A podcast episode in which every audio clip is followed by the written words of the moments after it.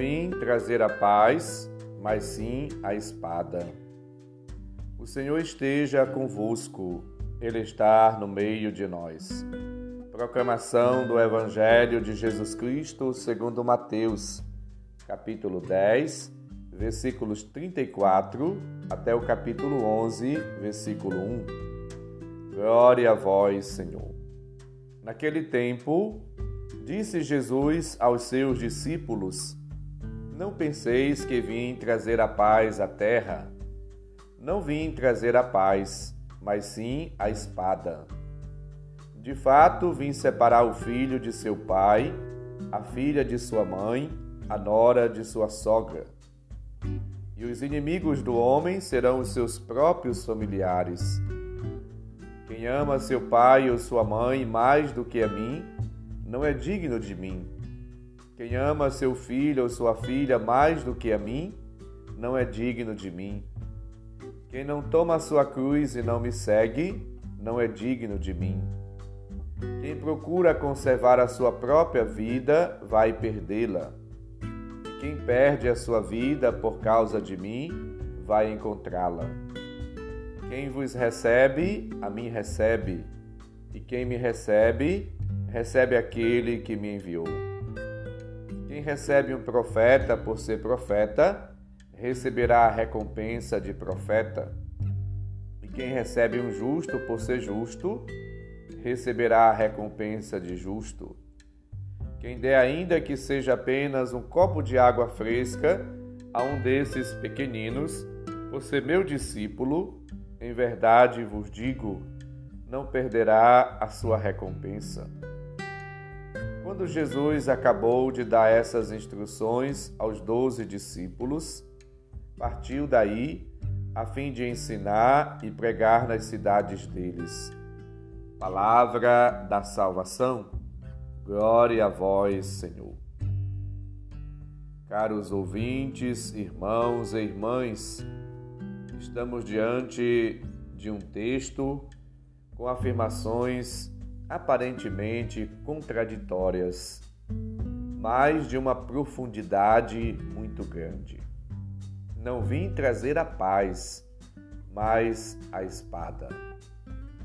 Estas palavras contrastam com a esperança messiânica do príncipe da paz de Isaías 9:5 ou das, com as próprias palavras de Jesus em Mateus 5:9.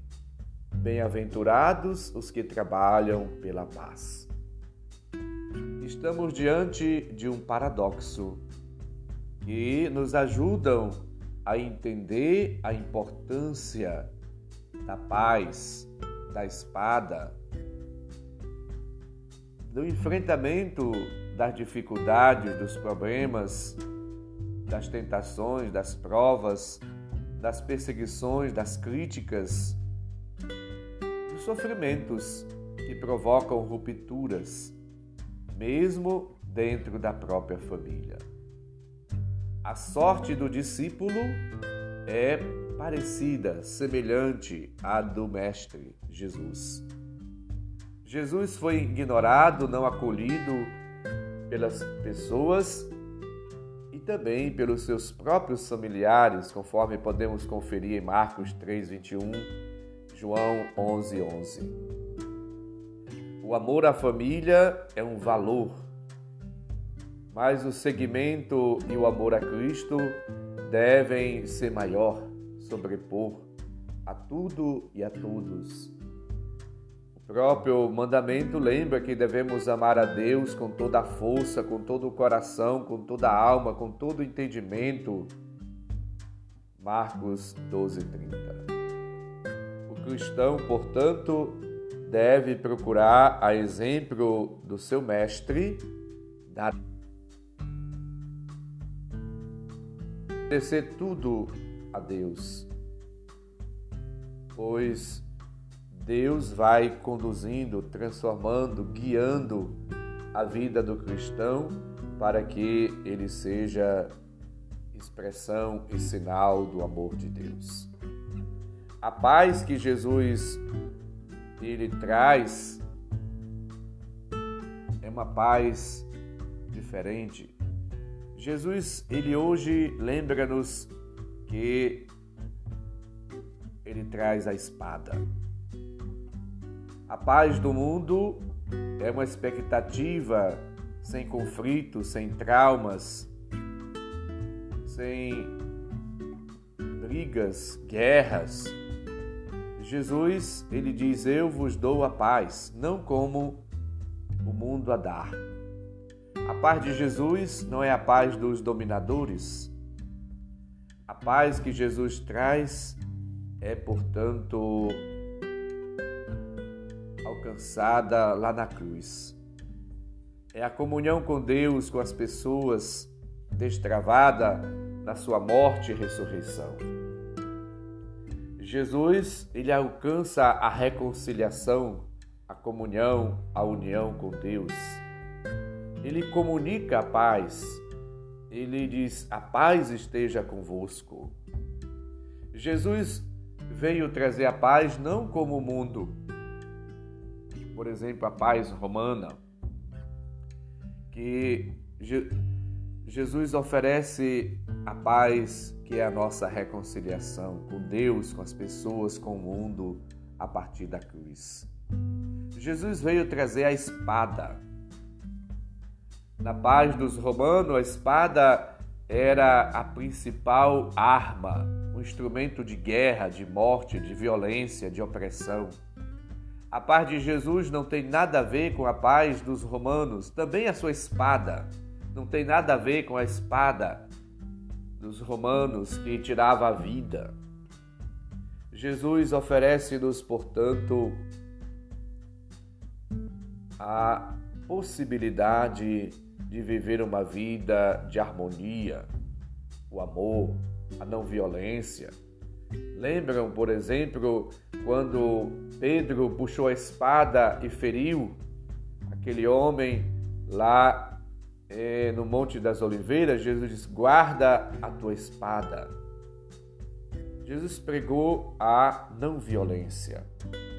Ao mesmo tempo, somos chamados a fazer discernimento, a optar pelo reino, por Cristo, pelo seu projeto, pelo anúncio da sua palavra, por uma vida doada, entregue, sacrificada, vivida na unidade com Cristo, no amor, na ternura, na dedicação, na prática do bem, da caridade. Jesus disse que até um copo de água que uma pessoa der para um pequeno, por uma pessoa simples, é a ele que estará dando e não ficará sem recompensa. Quem o recebe será bem acolhido no céu. Quem recebe uma pessoa justa terá a recompensa de justo.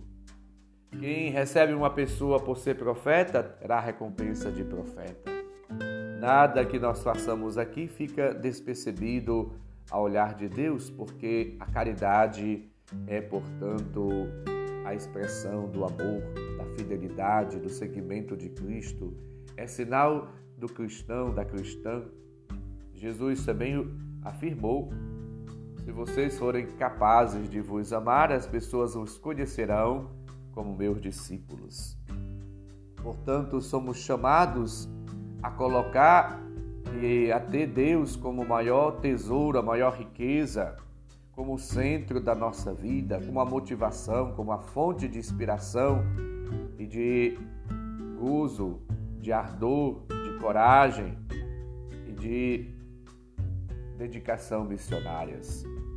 Supliquemos a Deus a graça da compreensão destas palavras ouvidas hoje, para que possamos sempre colocar Deus como centro da nossa vida e nos dedicar sempre sempre mais a fazer a Sua vontade, a seguir a nossa missão, a nossa vocação, carregando a nossa cruz, enfrentando os problemas, as intempéries do dia a dia na força do Espírito, sem desanimar, perseverando na prática do bem, no amor a Deus, na fidelidade à Sua palavra e aos compromissos assumidos. Que Deus nos abençoe, nos proteja e nos guie nesta missão. Senhor esteja convosco, Ele está no meio de nós. Abençoe-nos, Deus bondoso e misericordioso, Pai, Filho e Espírito Santo. Amém. Um santo e abençoado dia para todos e todas. Um abraço. Felicidades.